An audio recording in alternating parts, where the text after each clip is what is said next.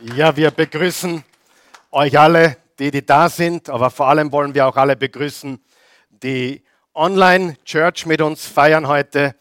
Egal, ob du es jetzt live siehst oder zum späteren Zeitpunkt, egal, ob du auf YouTube oder Facebook Oase Church oder oasechurch.tv zusiehst, wir wollen dich herzlich willkommen heißen und wir geben dir einen Applaus, so laut wir von hier aus können. Ja. Ja, beten wir, bevor wir starten.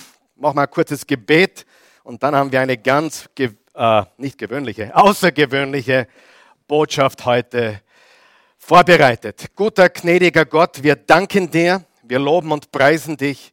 Wir sind sehr, sehr dankbar dafür, dass wir wieder in einem eingeschränkten Rahmen zusammenkommen dürfen. Und vor allem danken wir dir, dass die Kirche, die Gemeinde, die Jesus-Nachfolger nicht ein Gebäude sind, sondern Menschen überall, die sich versammeln in deinem Namen. Jesus, du hast gesagt, wo immer auf dieser Welt, egal in welcher Küche, Wohnzimmer, egal in welchem Auto oder auch hier vor Ort, egal wo Menschen zusammenkommen, in deinem Namen hast du gesagt, dort bist du mitten unter ihnen.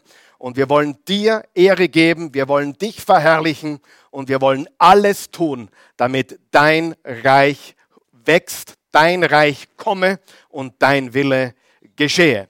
Und so legen wir nun diese Zeit in deine Hände und wir bitten dich, dass du zu uns sprichst und nicht ein Mensch. In Jesu Namen. Amen.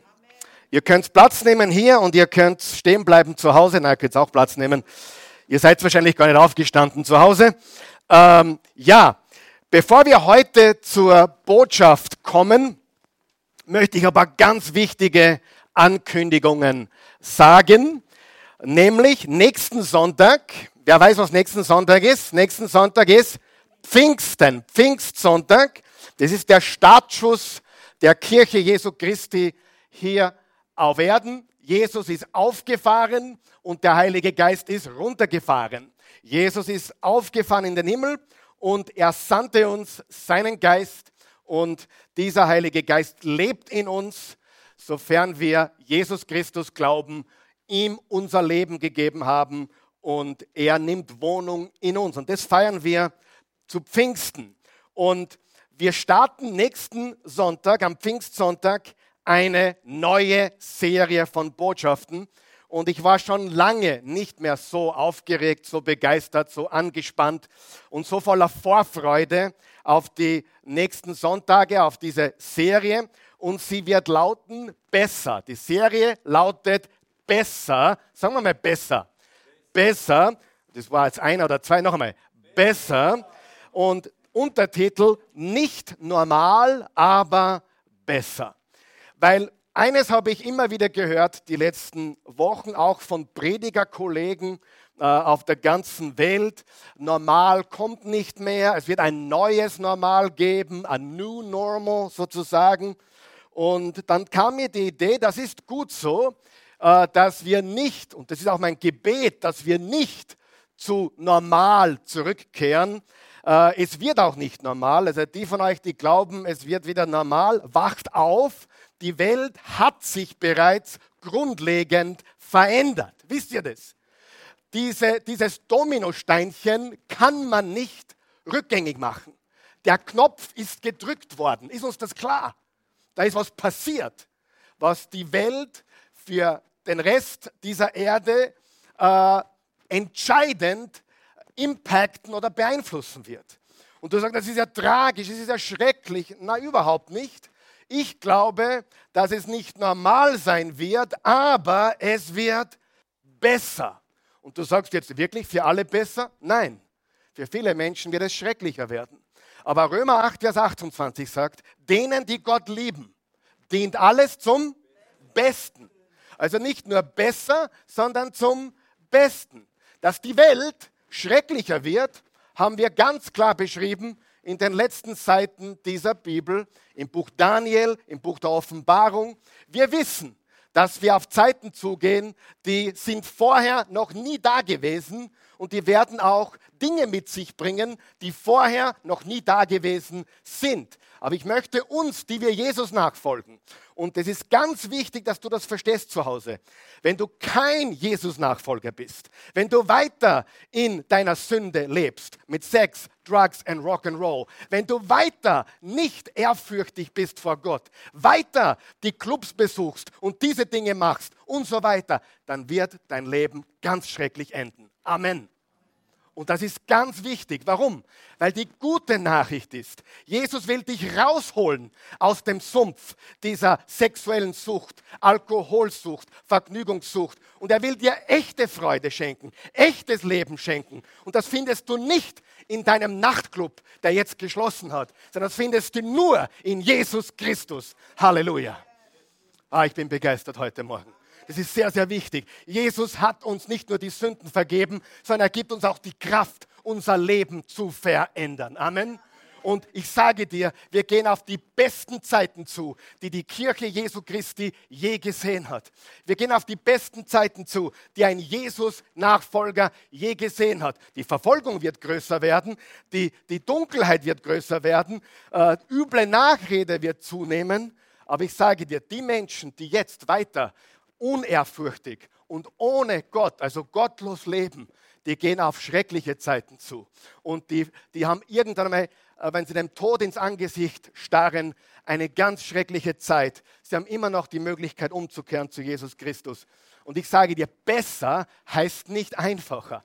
Besser heißt nicht bequemer. Besser heißt nicht gemütlicher. Besser heißt nicht mehr Vergnügen. Besser heißt nicht, oh, ich habe alles, was mein Herz begehrt. Besser heißt nicht, meine Träume werden wahr. Besser heißt, ich lebe mit Jesus. Und das muss uns klar sein, Freund. Weder, ob du an Jesus zu Hause glaubst oder auch hier oder nicht, äh, das musst du wissen. Die Schere geht weiter und weiter auseinander. Man redet von der Schere von Reich und Arm. Und ich sage dir, die Schere von Licht und Finsternis wird weiter und weiter auseinandergehen. das Spreu wird sich vom Weizen trennen. Und die, die wirklich mit Jesus gehen, für die wird es besser als je zuvor. Es wird nicht normal, aber es wird besser. Halleluja. Seid ihr wach darinnen? Ich predige mich glücklich heute Morgen. Und das nächste, was ich sagen möchte, bevor wir zur Botschaft heute kommen, ist, äh, gleichzeitig launchen wir nächsten Sonntag, wir, wir starten nächsten Sonntag äh, eine neue Gemeinde, wenn du so möchtest, einen neuen Gottesdienst, wenn du so möchtest, und zwar Oase Church International.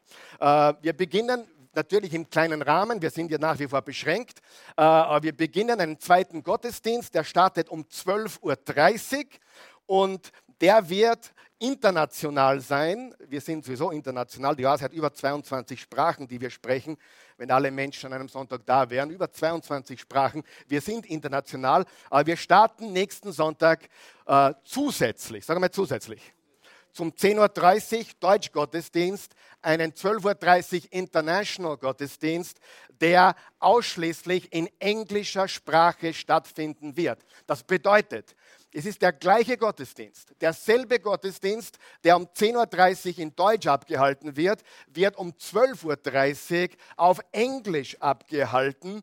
Und auch dafür musst du dich für nächste Woche bitte anmelden.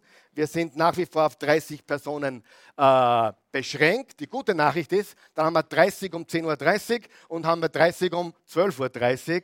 Und das ist auch eine gute Sache für nächsten Sonntag. Du sagst, ja, was willst du mit dem Englisch-Gottesdienst oder dem internationalen Gottesdienst erreichen? Willst du in Amerika, äh, wo eh alle schon Gottesdienst anschauen und, und jeden Sonntag, willst du da äh, Konkurrenz schaffen? Nein, unsere Vision ist es, dass wir die Botschaft, die wir hier predigen, verbreiten in unseren Nachbarländern. Das heißt, Menschen, die Englisch sprechen, sei es Tschechien, Slowakei, Rumänien, Ungarn, Balkan, vielleicht sogar auch Afrika, ich weiß es nicht, wo die Englischsprache überall verstanden und gerne gehört und gesehen wird. Und auch in Österreich und in Deutschland und der Schweiz haben wir viele Menschen, vor allem auch junge Menschen, die sich gerne auch mit der englischen Sprache beschäftigen. Auch in Wien haben wir riesiges Potenzial mit der englischen Sprache. Stimmt es? Also das startet nächsten Sonntag. Fassen wir zusammen. 10.30 Uhr, ganz normal, wie immer, deutschsprachiger Gottesdienst. Ein paar englische Lieder werden dabei sein, aber die Predigt wird auf Deutsch sein. Und dann um 12.30 Uhr genau dasselbe Programm, genau dieselbe Botschaft, genau dieselbe Predigt, nur auf Englisch. Dazu wird es einen eigenen YouTube-Kanal geben, dazu wird es ein eigenes Facebook-Profil geben, dazu wird es ein eigenes Instagram-Profil geben. Es wird eine eigene Church sozusagen, aber alles eine Gemeinde, eine, eine Church, nämlich Oase Church. Jeder verstanden? Ab nächsten Sonntag hier vorne. Wenn du Englisch liebst, Englisch verstehen kannst, länger schlafen willst, ja, äh, 12.30 Uhr oder was auch immer, dann ist dieser Gottesdienst für dich richtig.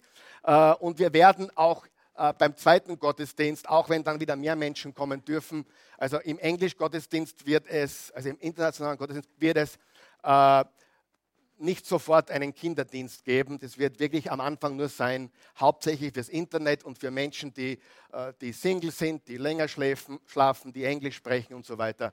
Das ist unsere Zielgruppe. Und da wird die Botschaft nächsten, nächste Woche heißen, Better, not normal, but better. Ja? Besser, nicht normal, aber besser.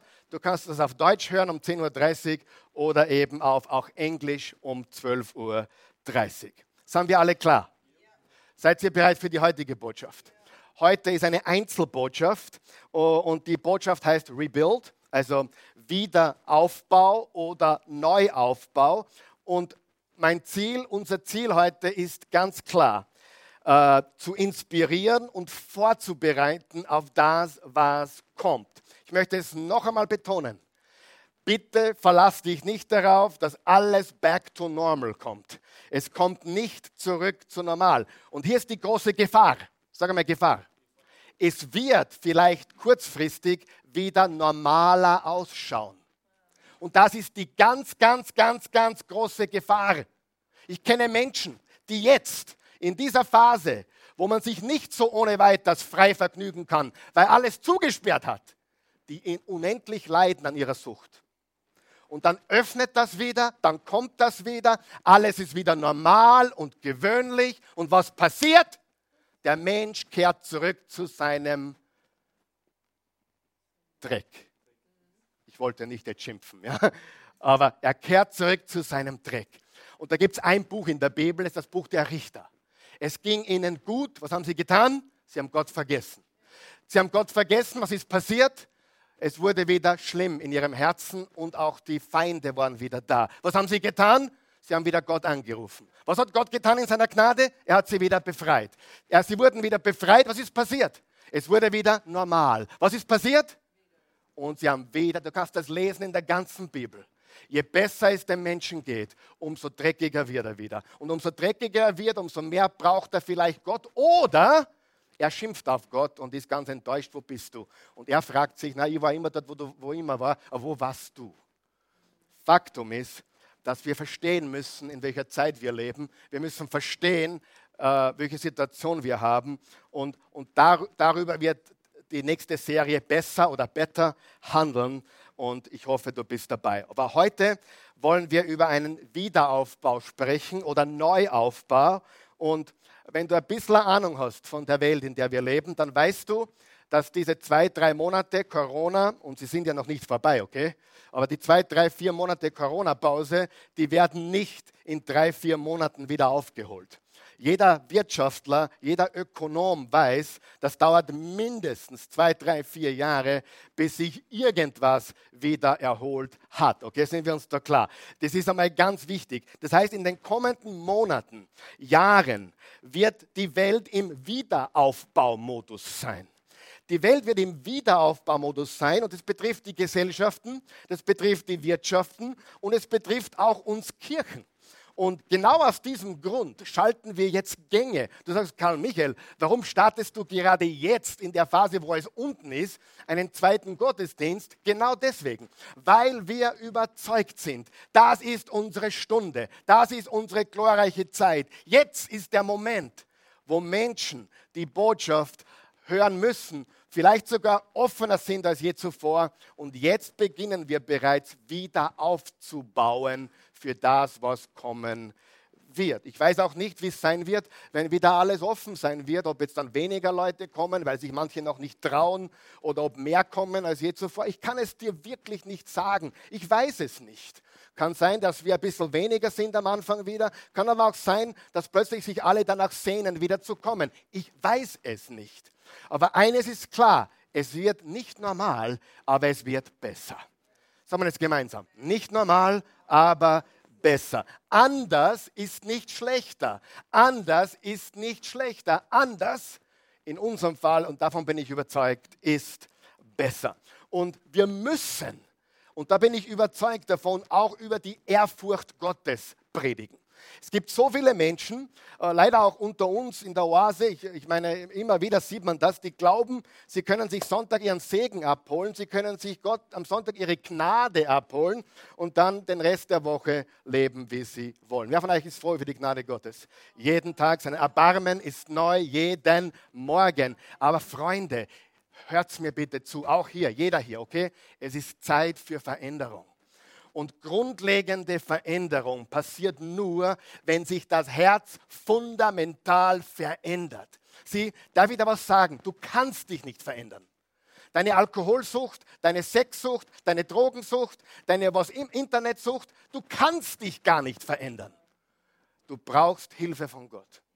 Und das ist die absolute Wahrheit. Und ich bin nicht da, um irgendjemand heute auf den Kopf zu hauen. Im Gegenteil, ich verstehe, wenn man etwas nicht aufgeben kann, wenn man etwo nicht rauskommt. Das ist etwas ganz extrem Schwieriges. Und deswegen brauchen wir Gottes Gnade, die uns nicht nur vergibt, alle unsere Sünden, sondern uns auch von innen nach außen vollkommen fundamental verändert. Die Menschen sind arm weil sie sich gar nicht verändern können. Es ist, es ist sinnlos, jemanden, der an der Flasche hängt, äh, reinzureden, du musst aufhören, du musst aufhören. Oder jemand, der von einem Bett ins andere wechselt, du musst aufhören. Das ist sinnlos, wisst ihr das? Weil es der Mensch nicht kann. Er braucht eine echte Veränderung des Herzens. Sonst kann er nicht. Und das sollte uns Mitgefühl geben. Das sollte uns Erbarmen geben für die Menschen. Nicht, ihr seid so schlechte Sünder, sondern hey, Gott liebt dich, er rettet dich und er will dir helfen, da rauszukommen. Amen. Aber wir müssen predigen, dass Veränderung notwendig ist. Und Veränderung, die nur von ihm kommen kann. Es ist nicht okay, wenn wir als Christen Dinge tun und sie nicht einmal bereuen. Passieren uns alle Dinge, die schlimm sind?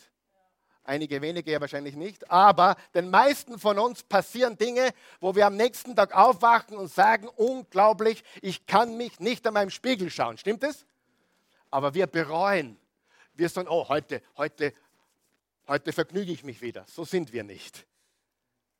Uns passieren manchmal die gleichen Sünden. Aber wir wollen Veränderung. Stimmt es? Wir wollen nicht so weiterleben. Wir wollen daraus. Und das ist eine ganz, ganz wichtige Sache, Freunde. Ja, ich glaube, die Zeit der Happy, Happy Prediger ist vorbei. Ich glaube es wirklich. Ich glaube, der, der, der, die Zeit der Sonnenschein-Prediger, Smiley-Face-Prediger ist vorbei. Hey, nicht keine Angst haben. Ich werde euch alle ermutigen und immer froh sein. Aber ich sage dir, es gibt einfach da draußen so viele Kirchen, Megachurches, die letztendlich das predigen, was die Leute reinbringt und nicht, was ihre Leben verändert.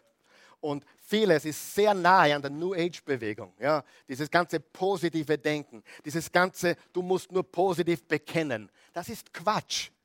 Wir müssen nicht positiv bekennen, wir müssen Jesus bekennen, wir müssen unsere Schuld bekennen und dann kommt in unser Leben das Beste und Schönste, nämlich Jesus selbst. Die Zeit dafür, sich den Gottesdienst reinzugeben, damit ich was davon erhalte, ist vorbei. Die Zeit ist gekommen, wo wir alle brauchen, um gemeinsam zu rebuilden, gemeinsam wieder aufzubauen. Die Zeit der Konsumenten ist vorbei. Es gibt entweder die, die Jesus folgen von ganzem Herzen, oder die, die wir abholen und gewinnen müssen. Aber das Lauwarme, was hat Jesus zum Lauwarmen gesagt? Werdet ihr doch heiß oder kalt? Aber weil ihr lauwarm seid, spuck ich euch aus. Ja? Das heißt nicht, dass sie nicht in den Himmel kommen, wenn sie an Jesus glauben, aber es heißt, sie sind auf der Erde absolut uneffektiv, unwirksam und können nichts für Jesus bewirken. Sind wir noch wach? Predige ich jemanden glücklich heute? Ja, wirklich, ich sage dir ganz ehrlich. So, ich bin immer noch nicht bei meiner Predigt, aber wir kommen schon langsam hin. Vor allem werden viele ihr eigenes Leben wieder aufbauen müssen. Weil viele kommen jetzt drauf, dass sie viele Fehler gemacht haben.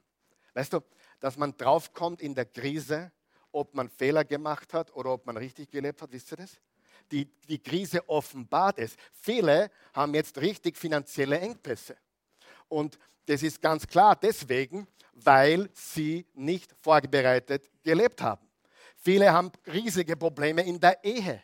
Warum? Weil jetzt picken sie aufeinander und plötzlich wird alles sichtbar, richtig? Sie, die Krise bringt ans Licht, was da ist. Die Krise bringt ans Licht, was im Herzen ist. Die Krise offenbart unseren Zustand im Herzen. Verstehen wir das? Und darum ist das gut, damit wir erkennen, was wir verändern müssen. Wer hätte sich gewünscht, ein bisschen mehr Geld auf die Seite gelegt zu haben vor der Krise? Ja? Ich meine, einige waren super vorbereitet, die hatten jede Menge auf der Seite. Ja? Die waren vorbereitet. Aber es gibt Menschen, die waren nicht vorbereitet. Die haben keine äh, Vorkehrungen getroffen für ihre Beziehungen, für ihre Finanzen oder welchen Bereich auch immer. Wer von euch weiß, in der Krise sind auch manche stärker und fitter geworden und manche nur noch dicker und fetter ja, äh, oder ungesunder. Die Krise ist so ein, scheidet die Geister, richtig? Und das Licht brennt am hellsten, wo? In der Finsternis. Ist das richtig? So, und in dieser Zeit sind wir. Wir sind in einer Rezession. Wir sind in einer Krise. Gesellschaftlich, äh, in der Wirtschaft, viele Kirchen. Äh, ich glaube auch, dass manche Kirchen das nicht überleben werden, weil sie nicht vorbereitet gewesen sind sondern weil sie den Leuten ja nur gepredigt haben. Ich meine, schau dir mal an, was die anderen, schau dir mal an, was manche jetzt predigen. Äh, Positivität, bleibt positiv, bleibt positiv, bleibt positiv. Eine Kirche nach der anderen hat so eine Serie gerade, wie man positiv bleibt. Ich brauche nicht positiv bleiben. Ich bin voller Freude. Was wir brauchen ist Ehrfurcht vor dem Herrn. Amen. Und wenn du da Kirchen da draußen siehst, und manche sind gute Kirchen, ja, manche sind Kirchen, die ich sogar liebe, aber da frage ich mich manchmal schon, ob wir verstanden haben, dass es nicht um Positivität geht, sondern darum, dass wir Gott nachfolgen, mit unserem ganzen Angesicht vor ihm treten und sagen, stopp, ich verändere das, so kann es nicht weitergehen, ich brauche Hilfe, Jesus, rette mich, Jesus, hilf mir. Halleluja. Gut. Und Wiederaufbau ist Leadership. Wir brauchen jetzt wirklich Leader, also Führungspersonen und Führungsqualitäten, die äh, wir haben müssen, um in dieser Zeit äh, gewinnen zu können, damit es wirklich besser wird. Zwar nicht normal, aber besser. Und Nehemia, ich habe den Nehemia, das ist ein Buch im Alten Testament und ein Mann im Alten Testament, so zwischen 500 und 400 vor Christus nachdem der Tempel, der erste Tempel Salomos zerstört wurde, äh, sie nach Babylon äh, entführt wurden, also ins Exil gebracht wurden. Und dann durften manche schon wieder zurück. Der Tempel war zerstört, die Mauern waren zerstört, Esra ging zurück, der Tempel wurde wieder aufgebaut, der zweite Tempel, der dann im Jahr 70 nach Christus wieder zerstört wurde durch die Römer, also der Tempel Herodes wurde auch genannt. Und, und in dieser Zeit sind natürlich auch Juden Juden geboren worden. Juden geboren worden in Babylon, weil sie weggeschleppt wurden und die Eltern dort im Ausland sozusagen, im Exil, Kinder in die Welt gesetzt haben. Und einer davon war Nehemia. Sag mal Nehemia. Diese Woche bitte studiere Nehemia. Und du wirst acht, acht gewaltige Eigenschaften finden bei diesem Mann. Er kam nach Jerusalem, die Stadt lag in Trümmern und mehr als ein Jahrhundert bereits. Und er leitete die Bemühungen eines Wiederaufbaus. Und wir treten auch in eine Zeit des Wiederaufbaus. Und ich glaube, Nehemia gibt uns ein ganz großes, mächtiges Beispiel. Und was macht Nehemia zu einem großartigen Leader? Du sagst, ne, ich bin aber kein Leader. Doch, das bist du. Und wenn du noch keiner bist, dann werde einer, denn wir brauchen dich, okay? Wer weiß, wir beeinflussen alle mindestens drei Leute. 30 Leute, 300 Leute, viele Menschen, die durch uns beeinflusst werden, auch durch dich. Der gewöhnliche Mensch beeinflusst hunderte Menschen in seinem Leben. Und das, was du vorlebst oder das, wer du bist, das wirst du auch multiplizieren und das ist Leadership. Und Nehemiah ist einer der großartigsten Lieder im Alten Testament. Und Nehemiah hat auch ein Buch nach seinem Namen benannt, das er teilweise auch selbst geschrieben hat. Und es ist Teil von den 39 Büchern der hebräischen Bibel. Wir sagen Altes Testament dazu, aber eigentlich sind es die hebräischen Schriften, das Alte Testament. Und diese acht Eigenschaften, die du brauchst, die ich brauche, die schauen wir uns jetzt an, okay? Wollen wir das tun? Sag ja. Bist du bereit? Erstens, was wir bei Nehemiah sehen, ist Mitgefühl. Wir sehen bei ihm ein Mitgefühl. Und das ist, was wir alle brauchen. Nehemiah liebte Gott und er liebte Menschen. Was hat Jesus gesagt, ist das größte Gebot? Du sollst den Herrn, deinen Gott, lieben von ganzem Herzen, mit all deiner Kraft, mit all deinen Gedanken, mit all deinem Verstand, mit all deiner Seele und das zweite, deinen Nächsten wie dich selbst. Nehemiah lebte 500 Jahre vor Jesus und der lebte das. Er liebte Gott und er liebte die Mitmenschen. Und vor allem, obwohl er nicht aufgewachsen ist in Jerusalem, obwohl er in Babylon aufgewachsen ist als Jude, liebte er sein Volk. Er liebte sein Volk. Und dann hat er Besuch bekommen. Er hat Besuch äh, bekommen aus Jerusalem und er fragte, wie geht es meiner Heimatstadt? Und die Leute sagten, die Stadt liegt in Trümmern. Du kannst dir gar nicht vorstellen, da ist, da ist kein Stein auf dem anderen, alles ist zerstört, die Menschen sind depressiv. Und im Vers 4 steht folgendes. Als ich das hörte, setzte ich mich hin und weinte. Ich trauerte tagelang, fastete und betete zu Gott im Himmel. Lesen wir es noch einmal. Als ich das hörte, setzte ich mich hin und weinte. Ich trauerte tagelang, fastete und betete zu Gott im Himmel. Hast du schon mal geweint? Hast du schon mal getrauert? Hast du schon mal wirklich äh, geweint, weil du Menschen gesehen hast, denen es dreckig ging? Wir sind so schnell im Verurteilen und im Kritisieren. Aber was wir wirklich brauchen, ist Mitleid, Mitgefühl. Der dreckigste Sünder da draußen, und du bist nicht weit weg davon übrigens. Paulus hat gesagt, ich bin der schlimmste aller Sünder. Nur damit du mal weißt, dass wir alle Sünder sind, okay? Wir sitzen alle im selben Boot. Da gibt es jetzt gerade so einen Spruch im Internet, auf Instagram, wir haben ihn schon mehrmals gesehen, der ist so viel Quatsch. Sag mal Quatsch. Und der Spruch ist, wir sitzen nicht alle im selben Boot, aber wir erleben alle denselben Sturm. Klingt so super motivativ, gell? ist aber so viel Quatsch. Die Bibel lehrt deutlich, dass wir alle im gleichen sinkenden Boot sitzen. Natürlich erleben wir auch den gleichen Sturm, aber wir sitzen auch im gleichen Boot. Die Bibel nennt das Sünde oder dass wir vor Gott nicht bestehen können. Unser Boot geht unter, wenn wir nicht in die Arche wechseln. Und die Arche heißt Jesus. Und da können wir reinmarschieren und können dort in Sicherheit sein vor den Stürmen des Lebens. Jesus hat gesagt, in dieser Welt werdet ihr hart bedrängt werden. Johannes 16, Vers 33. Aber seid getrost, ich habe die Welt überwunden. Halleluja. Also ich predige mich glücklich heute, was es dir geht, mit Gefühl. Und Nehemiah hatte einen bequemen Job beim König von Persien. Er musste sich nicht um die Probleme in Jerusalem kümmern, äh, wo er noch nie gewesen war. Er war noch nie in Jerusalem. Ein Jude, der aufgewachsen ist in Babylon und der einen super, super, super Job hatte als Mundschenk des Königs von Persien. Bevor der was trunken hat, hat es der Nehemiah gekostet. Und wann wer vergiftet wurde, dann der Mundschenk, bevor es der König war. Er hatte einen riesigen Job, eine riesige Verantwortung. Und der war bequem. Er lebte im Palast des Königs von Persien oder ein Nebenhaus, auch mit Luxus wahrscheinlich. Er hätte es nicht Not gehabt, sich um andere Menschen zu kümmern.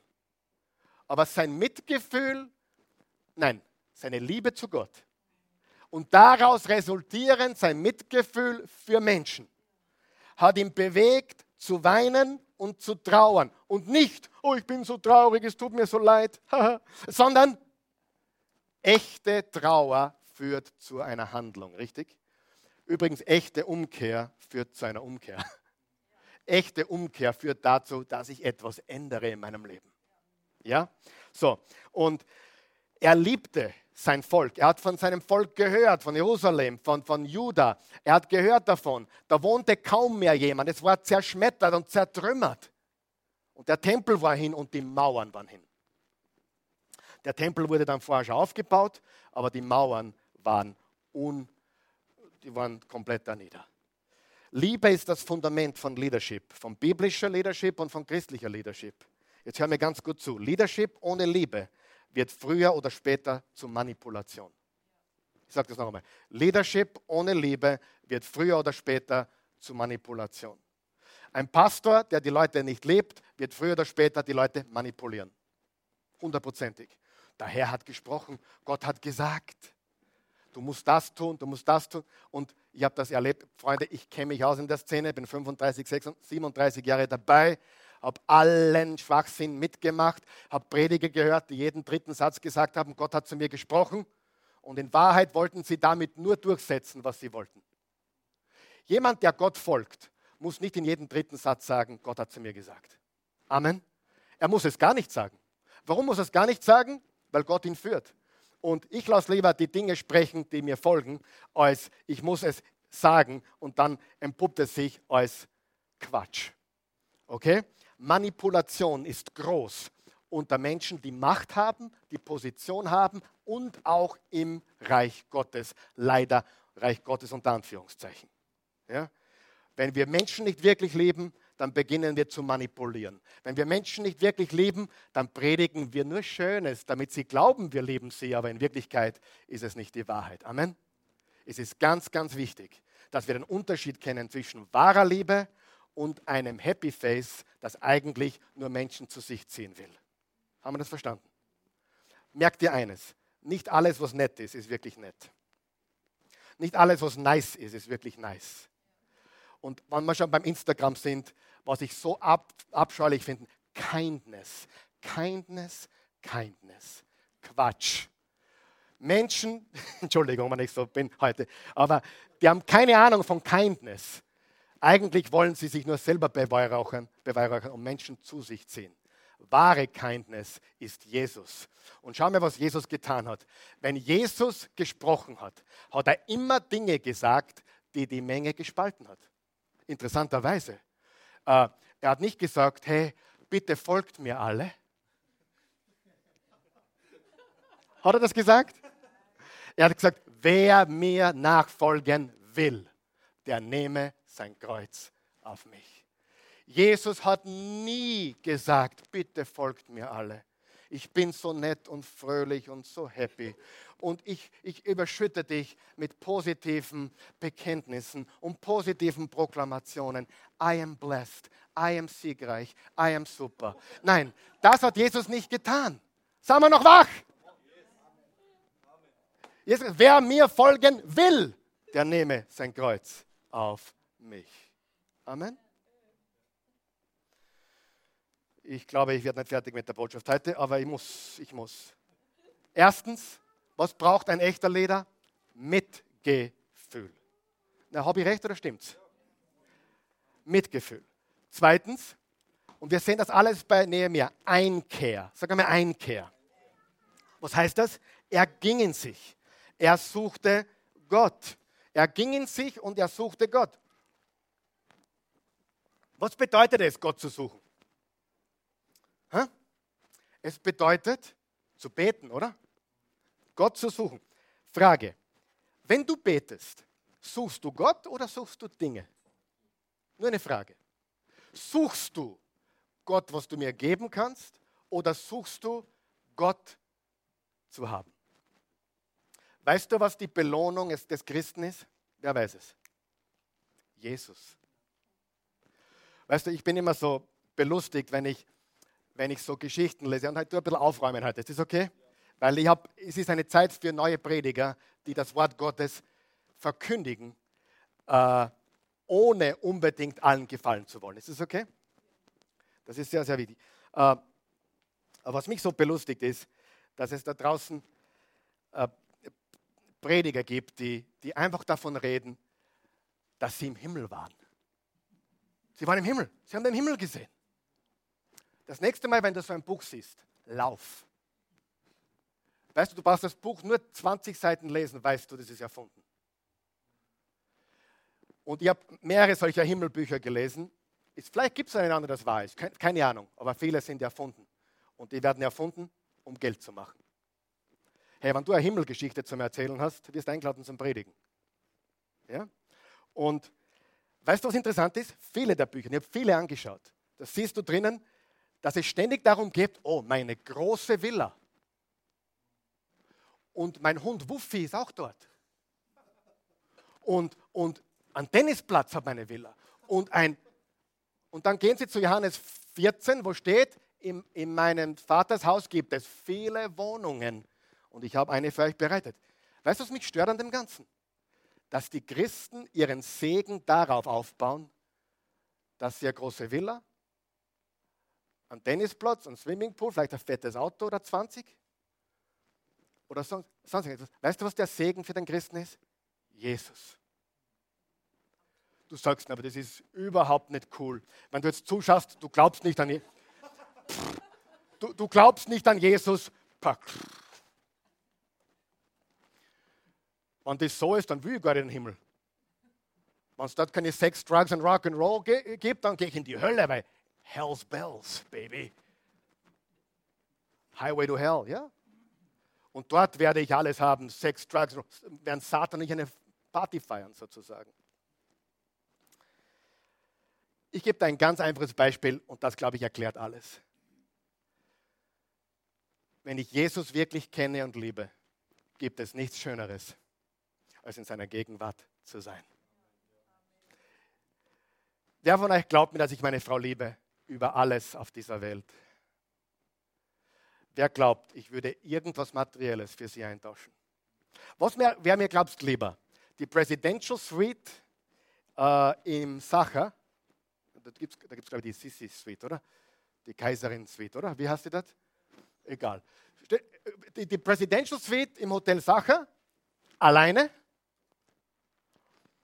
oder mein Schlafzimmer zu Hause mit der Christie? Was glaubst du, wer mir lieber? Was glaubst du, wer mir lieber? Ein Date alleine im neuesten Lamborghini, Lamborghini oder ein Date mit der Christi in einem alten VW Käfer? Was wäre mir lieber? Freunde, wenn du Jesus liebst, dann weißt du, dass er deine größte Belohnung ist. Wenn du das nicht weißt, wenn du glaubst, Gott ist dazu da, damit ich kriege, was immer das ist, dann hast du nicht verstanden, was Evangelium ist. Das Evangelium heißt, Jesus ist mehr als genug. Und deshalb ist es egal, ob ich hier auf der Erde noch ein paar Stunden oder Tage oder Wochen oder Monate mehr habe mit Jesus oder bereits drüben. Denn ein Nachfolger Jesu kann nicht verlieren. Selbst im Tod ist seine beste Stunde.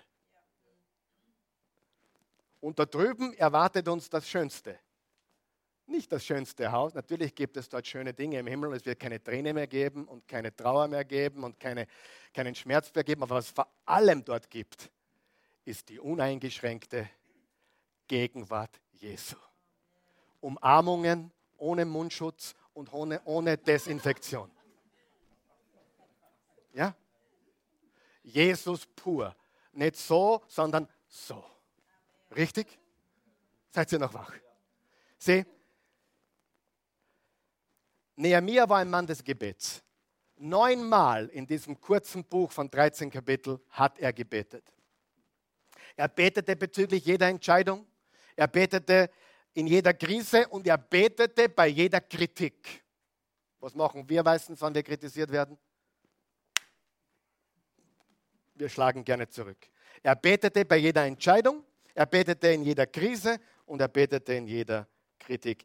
Er hat, nachges er war, er nachgesonnen, er nachsinnen und er hat ein privates Gebetsleben gehabt. Einkehr. Neunmal in diesem kurzen Buch hat er gebetet. Neunmal. Einkehr. Mitgefühl, Einkehr, Frohsinn. Nehemiah war offensichtlich eine sehr fröhliche Person. Übrigens, fröhlich oder Freude heißt nicht dasselbe wie glücklich. Du kannst Freude haben und gleichzeitig trauern. Das ist das Paradoxon eines Christen. Meine Mama ist verstorben vorige Woche und es war ein, ich war dabei, wie sie den letzten Atemzug gemacht hat. Ich war beim Sterben dabei und ich habe sowas noch nie erlebt vorher. Ich habe viele tote Menschen gesehen, aber noch nie, einen noch nie jemanden, der gelebt hat und dann eine Minute später tot war. Das habe ich noch nicht erlebt. Und es war ein wirklich einzigartiges Erlebnis. Und so viel Trauer wir spüren, so viel Trauer meine Schwester und mein Bruder für sie jetzt spürt und ihr Ehemann natürlich, am allermeisten wahrscheinlich, und die Enkelkinder, umso, umso, groß ist, umso größer ist auch die Freude. Ihr Glaube hat zugenommen in einem gewaltigen Ausmaß. Ist es glücklich, wenn du so so im, im Sterben legst mit Krebs in jeder Zelle deines Körpers, das ist nicht glücklich. Aber weißt du was, da war Freude da. Ich sage es dir, da war Freude da. Da war Freude da über die Zukunft, da war Freude da über die Gewissheit, wem sie gehört. Da war Freude da, dass Jesus da ist. Da war Freude da, dass Jesus in ihr lebt. Und ob sie jetzt geheilt wird oder nicht, oder wurde oder nicht, spielt keine Rolle. Weißt du warum? Denn Paulus hat gesagt, Sterben ist mein Gewinn. Und die Christen sind so fokussiert auf heile mich, befreie mich, segne mich. Und ich sage dir eines, Jesus ist das alles in einer Person. Er ist deine Heilung, er ist dein Segen, er ist deine Befreiung. Und wenn du hier abtrittst, gesund oder krank, ist völlig egal. Du bist sofort in der ewigen Freiheit, in der ewigen Heiligkeit und in äh, Heilung, Highlight auch und ewigen, ewigen Segen. Er war fröhlich. Lesen wir Nehemiah 2, Vers 1 bis 4. Es war im 20. Regierungsjahr des Königs Artaxerxes im April. Eigentlich das Monat Nissan heißt es auf Hebräisch. Als der Wein, hat nichts mit dem Auto zu tun, als der Wein gebracht wurde, füllte ich den Becher und reichte ihn dem König. Der König hatte mich in seiner Gegenwart, jetzt pass auf, noch nie traurig gesehen. Deshalb fragte er mich, warum siehst du so bedrückt aus? Du bist doch nicht etwa krank. Nein, dich belastet etwas anderes. Ich erschrak heftig und antwortete, der König möge ewig leben. Wie könnte ich froh sein, wenn die Stadt, in der meine Vorfahren begraben liegen, ein Trümmerhaufen ist und ihre Tore verbrannt sind? Der König sagte, und was ist deine Bitte? Da betete ich zu Gott im Himmel. Und dann hat er mir erzählt, was er wollte, dass er seinen Leuten helfen wollte. Er war vorher noch nie traurig gesehen worden in der Gegenwart des Königs. Darauf stand übrigens die Todesstrafe. Du, du durftest beim König nur gut drauf sein. Das war die Aufgabe des Mundschenks oder alle, die in seine Nähe treten. Ihr müsst, ihr müsst gut drauf sein. Das heißt, er war wirklich traurig und hat sich auch nicht verstellt. Er hat das Risiko auf sich genommen und Gott vertraut. Und Später sagt er zu seinem Volk in Nehemiah 8, Vers 10, lasst den Mut nicht sinken, denn die Freude am Herrn gibt euch Kraft. Er war ein Mann voller Frohsinn, voller Freude. Viertens, Konzentration. Sie, in Jerusalem blieb Nehemiah fokussiert auf das Projekt vor ihm. Er ließ sich von nichts anderem ablenken. Im sechsten Kapitel steht folgendes: Als Sanballat, Tobia und Geshem der Araber und unsere übrigen Feinde, sagen wir mal Feinde, erfuhren, dass ich die Mauer fertig gebaut hatte, dass keine Lücke mehr geblieben war, nur die Torflügel hatte ich zu diesem Zeitpunkt noch nicht eingesetzt, schickten Samballat und Geshem einen Boten mit der Einladung zu mir, sie in Kephirim im Onotal zu treffen. Sie führten allerdings Böses gegen mich im Schilde. Ich ließ ihnen durch Boten ausrichten. Ich habe eine große Aufgabe. Sagen wir das gemeinsam. Ich habe eine große Aufgabe zu bewältigen. Ich kann nicht zu euch runterkommen. Warum sollte die Arbeit dadurch ins Stocken geraten, dass ich mich mit euch treffe? Viermal schickten sie mir die gleiche Einladung und jedes Mal schickte ich ihnen dieselbe Antwort. Beim fünften Mal schickte mir Sambalat, seinen, seinen Diener, mit einem offenen Brief. Sie haben es versucht und versucht und versucht, den Nehemia abzubringen. Und was hat Nehemia gesagt? Ich habe eine große Aufgabe. Ich kann nicht runterkommen. Was sagst du das nächste Mal, wenn ich was ablenken will? Ich habe eine große Aufgabe. Ich kann dich jetzt nicht einschalten. Ich habe eine große Aufgabe. Ich kann heute nicht zur Party kommen. Ich habe eine große Aufgabe. Ich kann heute nicht in den Pub kommen. Ich habe eine große Aufgabe. Ich muss hier weitermachen. Halleluja. Was ist eine große Aufgabe? Eine große Aufgabe ist, das ist der Bau des Reich Gottes. Ein Lieder weiß, die Hauptsache muss die Hauptsache bleiben. Je fokussierter du bist, umso effektiver bist du im Leben, egal in welchem Bereich. Nehemiah hat sich von nichts und niemanden ablenken lassen.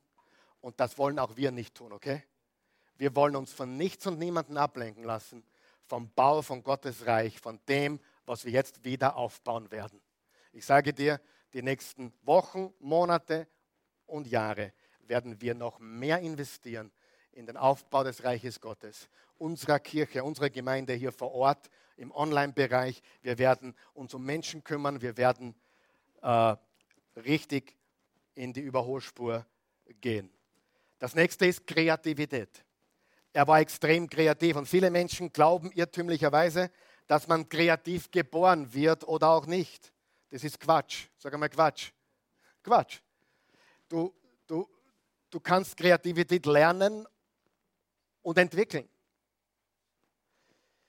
Kreativ kann gelernt und entwickelt werden. Nehemiah war ein gewaltiger Problemlöser. Im Kapitel 3 und 4, wie er die Arbeiter eingeteilt hat. Er war ein unglaublicher Problemlöser. Und wie er die Feinde abgewehrt hat. Er war ein unglaublich kreativer Problemlöser. Wer von euch kennt Menschen, die bei jedem, bei allem, was du sagst, gleich äh, einen Widerspruch einlegen wollen? Und dann gibt es Menschen, egal was du ihnen hinwirfst, sagen, okay, wir finden eine Lösung. Du bist extrem kreativ. Schau, ich habe in Zeichnen, also in bildnerischer Erziehung, in Kunst, wie man in Deutschland sagt, einen Fünfer gekriegt. Du auch, gell? Super. Ich habe in, in Werken, in Handarbeit eine Nachprüfung gehabt. Ich habe im Sommer ein Werk ich habe im Sommer ein Stück Werken produzieren müssen, damit ich dann im, im, im September einen Vierer kriege. Das ist nicht kreativ. Aber ich bin extrem kreativ geworden. Sag einmal geworden. Im Entwickeln von Botschaften, von, von Content, von Inhalten, die ich vermitteln möchte. Ich glaube, ich bin ein sehr guter Problemlöser geworden über die Jahre. Also mich bringt nichts vom Weg ab. Ich habe manchmal ein bisschen Schiss oder Angst. Manchmal denke ich mir, boah, wie soll es weitergehen? Aber ich bin ein Lösungsmensch und kein Problemmensch. Und das kann man lernen. Das kann man entwickeln. Es ist eine innere Herzenseinstellung der Kreativität. Und Gott kann dir kreative Ideen geben für jeden Bereich deines Lebens. Kreativität sieht man bei Nähe mir. Was sieht man noch? Sechstens, man sieht Mut. Mut. Nehemiah zeigte immer wieder Mut. Ich meine, als er, zum, als er traurig zum König ging, darauf stand die Todesstrafe. Das war mutig. Wie er die Leute ermutigt hat während des Bau, er war extrem mutig. Wie er, wie er die Feinde abgewehrt hat, er war mutig. Wie er den Job aufgegeben hat, überlegt er das einmal. Das war besser wie jeder Beamtenjob. Der war der Mundschenk des Königs mit allen Sicherheiten und allen Zusatzleistungen, die es damals gab. Und er hat gesagt, ich gebe heute meinen Beamtenjob auf und baue die Mauer meiner Stadt wieder auf. Mutig, oder? Ich sage nicht, dass Gott etwas solches von dir bitten wird, aber es könnte sein, dass du Mut zeigen musst. Das ist sehr wichtig. Gehen wir Gas, damit wir noch fertig werden. Siebtens, ein reines Gewissen. Nehemiah hatte ein reines Gewissen. Nehemiah wusste mit Erfolg umzugehen. Er hat seine Position nicht missbraucht. Wer von euch kennt Menschen, die ihre Position missbrauchen oder missbraucht haben? Ein Chef vielleicht, vielleicht sogar ein Vater oder ein Großvater oder ein Pastor. Jemand, der seine Position missbraucht oder eine Organisation, eine Sekte. Jemand, der seine Position missbraucht. Das nennt man Machtmissbrauch, oder? Und Nehemiah nahm Abstand davon, obwohl er es tun hätte können. Er hatte ein reines Gewissen. Ich selbst, steht im Nehemiah 5, habe von Anfang meiner Statthalterschaft in Juda an zwölf Jahre lang, vom 20. bis zum 32. Regierungsjahr des Königs Artaxerxes, für mich und meine Brüder auf alle mir zustehenden Unterhaltskosten verzichtet.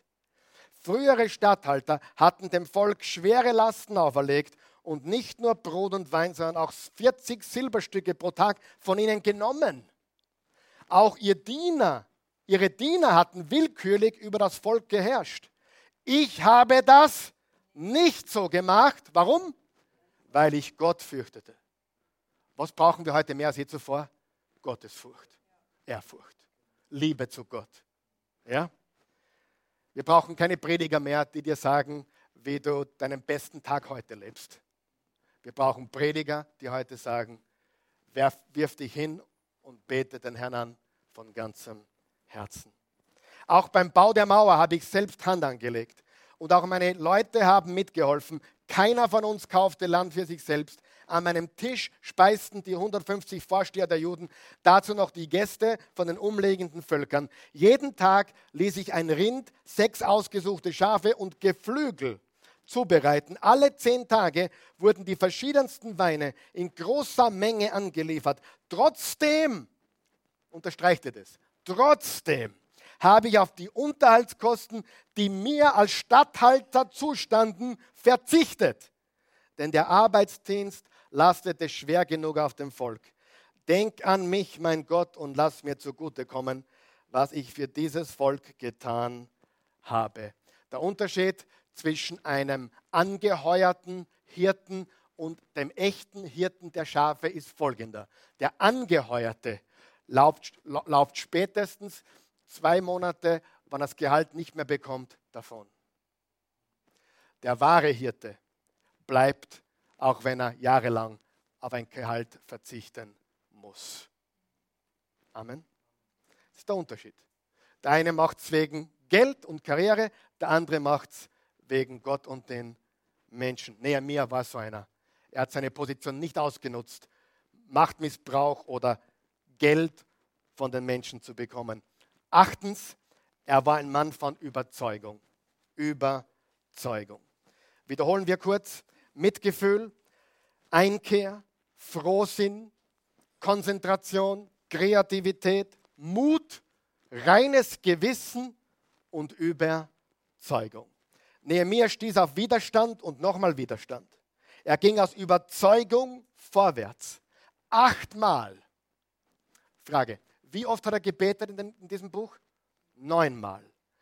Achtmal wollten sie ihn aufhalten. Achtmal. Im Nehemiah 13 kurze Kapitel. Achtmal steht, dass sie ihn mit allen Möglichkeiten zurückhalten wollten und stören wollten. Achtmal wollten sie ihn aufhalten. Mit allen Mitteln haben sie es versucht. Wer glaubt, er würde vielleicht aufgeben, wenn er so viel Widerstand erleben würde? Ich muss die nächste heilige Kuh schlachten. Darf ich? Darf ich noch eine schlachten? Wenn du im Willen Gottes lebst, dann läuft alles geschmiert. Irrlehre. Irrlehre. Wie oft habe ich das gehört unter manchen Predigerkollegen? Wenn du im Willen Gottes lebst, dann läuft, es geschmiert. Nein, nein, nein. Wenn du im Willen Gottes lebst, wirst du verfolgt. Wenn du im Willen Gottes lebst, bist du auch manchmal krank. Paulus war krank. Timotheus hat Bauchwege gehabt, sodass der Paulus gesagt hat, trink ein bisschen Wein, dass der besser geht. Paulus sagt, ich habe dreimal gebetet, dass dieser Stachel weggeht. Gott hat gesagt, nein, meine Gnade ist genug. Weißt du, wir müssen diese Irrlehren, die leider auch im Reich Gottes verbreitet werden, wir müssen sie aufdecken. Die führen uns nirgendwo hin.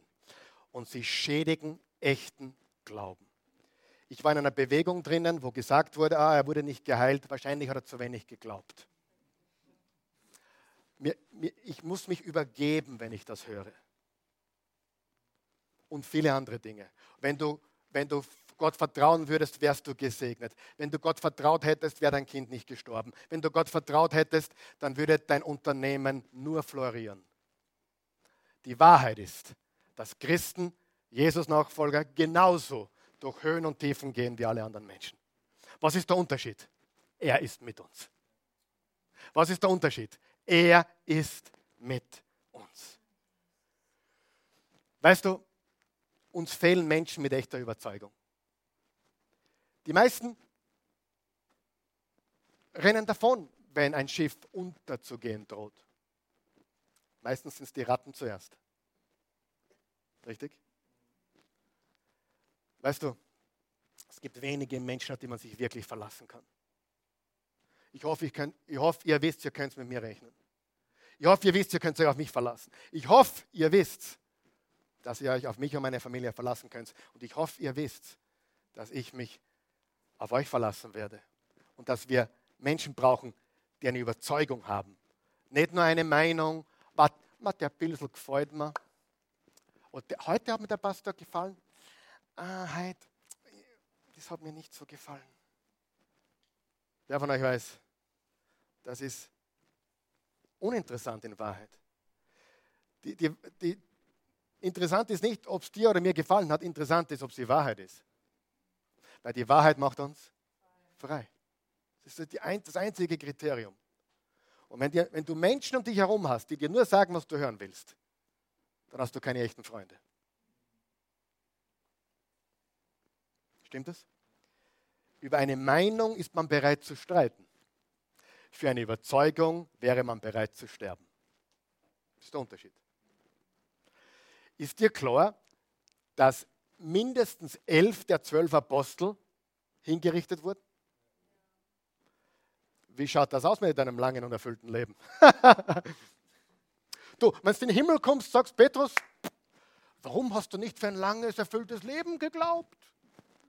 Steht dir zu. Hätte er gesagt, Freund, du hast vom Christentum null Ahnung. Ich habe mein Leben Jesus gegeben. Und das hat bedeutet in meinem Fall, dass ich hingerichtet wurde. Freunde, das ist echtes Christentum. Hört bitte, schau, schaut in die Kamera. Das ist echtes Christentum. Nicht dieses Geschwafel von der Himmel ist auf Erden und alles wird super hier. Nein, Freude, Frieden, Freiheit, ja weil er ist mit uns, aber nicht Perfektion hier auf der Erde. Gott ist kein Weihnachtsmann, er ist kein Osterhase, er ist auch kein Wunschgeist. Er möchte dein Herz erobern und möchte dich benutzen als Leader, um sein Reich zu bauen. Und da wirst du Gegenwind erleben. Bequem machen wollen sich viele, schmutzig machen wollen sich wenige. Und wir brauchen Leute, die bereit sind, sich schmutzig zu machen. Amen. Halleluja. Was ist ein großes Werk? Ich glaube, dass wir hier ein großes Werk machen. Die Oase Church ist eine, eine noch kleine Bewegung, noch eine, acht Milliarden Menschen auf der Welt, wir sind klein. Ein Tropfen auf dem heißen Stein. Aber wir wachsen. Und wer von euch weiß, jeder Mensch, der Jesus kennenlernt, ist ein Mensch, über den der Himmel jubeln wird. Und wir wachsen sicher, sicher und stetig. Menschen kommen dazu, Menschen finden Jesus.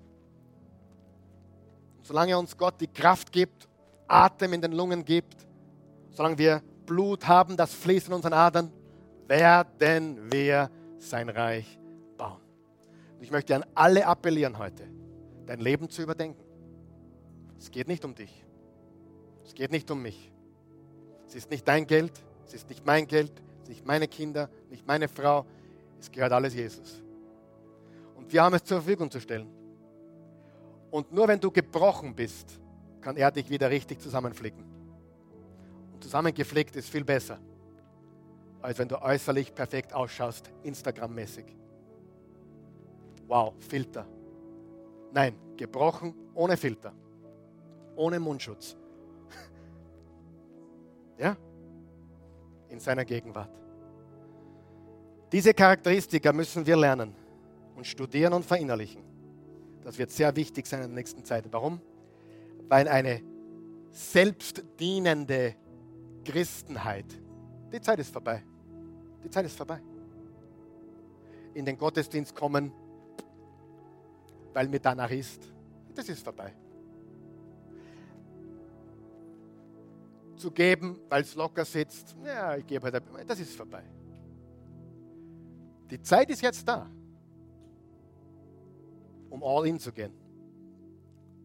Dein Reich komme, dein Wille geschehe, wie im Himmel, so auf Erden. Werd ihr doch heiß oder kalt, aber weil ihr lauwarm seid, spucke ich euch aus.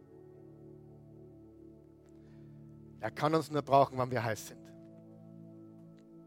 Das möchte ich uns heute ans Herz legen. Nehemiah ist ein Leder nach dem Herzen Gottes. Was hat er? Mitgefühl. Er, er ist eingekehrt. Was noch? Hm? Frohsinn. Fokus, Konzentration. Kreativität. Mut. Ein reines Gewissen. Und ganz, ganz wichtig, Überzeugung. Frage, wer von euch kennt überhaupt jemanden mit Überzeugung? Wenn du einen Menschen kennst mit echter Überzeugung, dann ist das schon viel. Die meisten wenden sich wie das Blatt im Wind, stimmt's? Die haben heute die Meinung, was der Kurz gesagt hat, und morgen haben sie die andere Meinung, weil es der Kogler gesagt hat. Und nächste Woche haben sie wieder andere Meinung, weil es der Pastor gesagt hat. Aber echte Überzeugung ist das, was wir heute brauchen. Und dann wird es wirklich besser. Nicht normal, aber besser. Lade dich ein, auch zu Hause aufzustehen. Wir stehen hier vor Ort auf. Vater im Himmel, wir loben, preisen und erheben dich. Wir danken dir für deine unendliche Güte und Gnade. Wir danken dir dafür, dass du ein guter, gnädiger, liebender Gott bist. Wir danken dir für deine unendliche Gnade und dein Erbarmen. Wir danken dir für das Beispiel, das wir heute von Nehemia, ein wahrer Mann Gottes, der dich liebte und der sein Volk liebte. Und wir wollen ihn als Beispiel und Vorbild nehmen für unser Leben und für das, was jetzt kommt. Gott, wir, wir bitten dich nicht für normal, wir bitten dich für besser.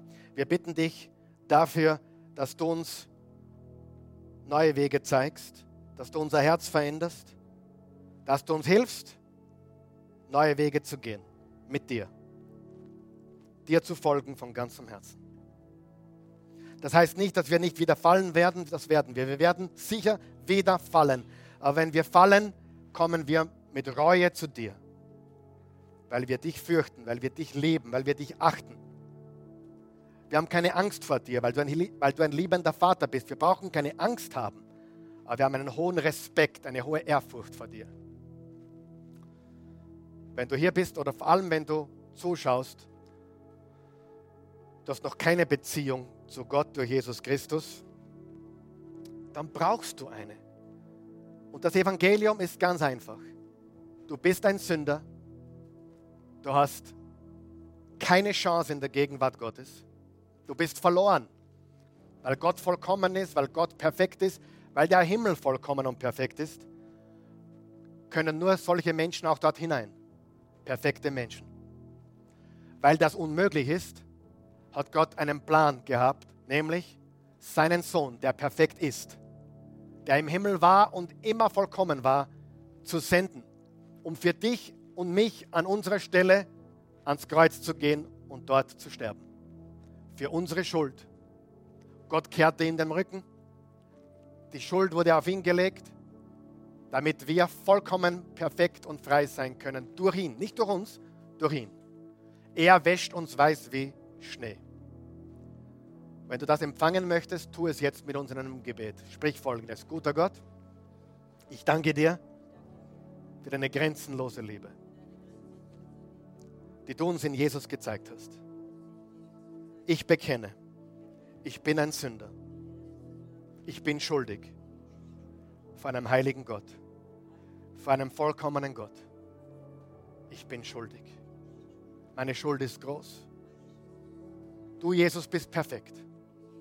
Du hast nie gesündigt. Auch auf dieser Erde nicht.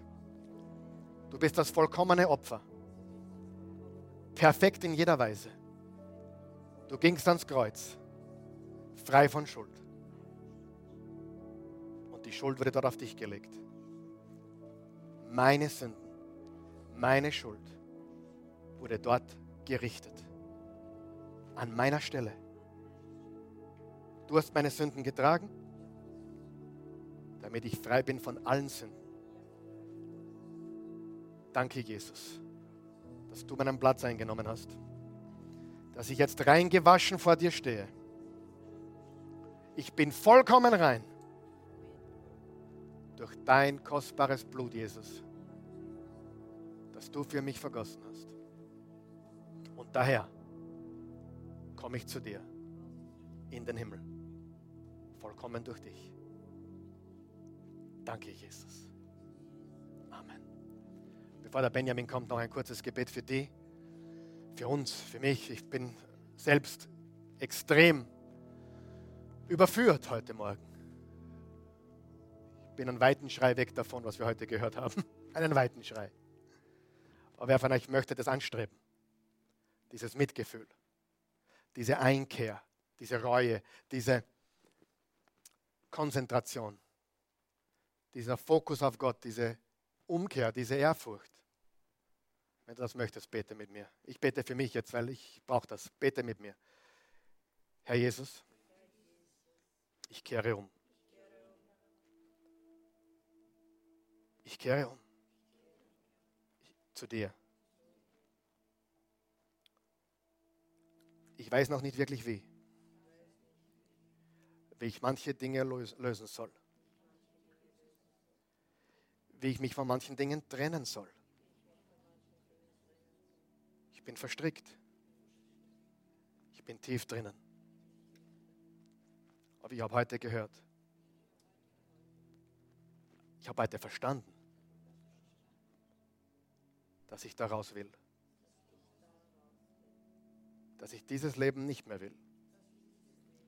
Dieses seichte, lauwarme, was kann ich mir holen, Christentum? Ich will mich dir völlig ausliefern. Jeden Bereich meines Lebens. Ich brauche deine Hilfe. Alleine packe ich das nicht. Es fehlt mir an eigener Kraft. Ich brauche deine Kraft. Aber ich will. Vater unser im Himmel, geheiligt werde dein Name. Dein Reich komme. Dein Wille geschehe. Dein ist das Reich, die Kraft und die Herrlichkeit. Dein Wille ist mein Befehl. Dein Reich ist mein Auftrag. In Jesu Namen. Amen.